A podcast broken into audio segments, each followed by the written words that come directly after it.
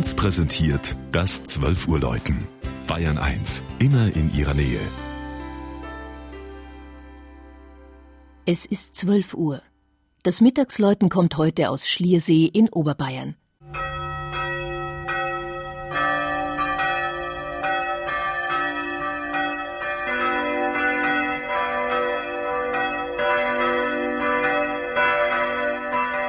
Der Markt Schliersee im südlichen Landkreis Miesbach kann nicht nur mit einer malerischen Gebirgslandschaft, sondern auch mit einer langen Geschichte aufwarten.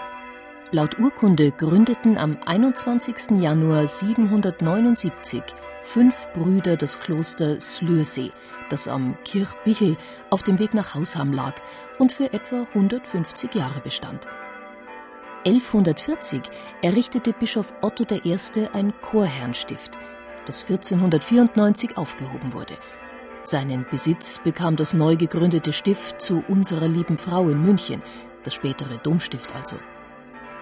Nach romanischen und gotischen Vorgängern erstellte man 1712 am Seeufer den heutigen Kirchenbau im barocken Stil mit Stuck und Fresken von Johann Baptist Zimmermann.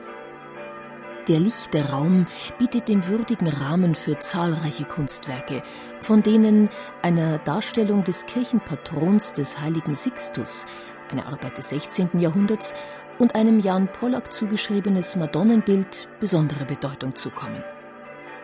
Im neugotisch überformten, schindelgedeckten Turm der St. Sixtuskirche schwingen sechs Glocken zum festlichen Geläut. Nach einer leidenschaftlichen Diskussion entschied sich die Kirchenverwaltung für ein groß angelegtes Glockenprojekt.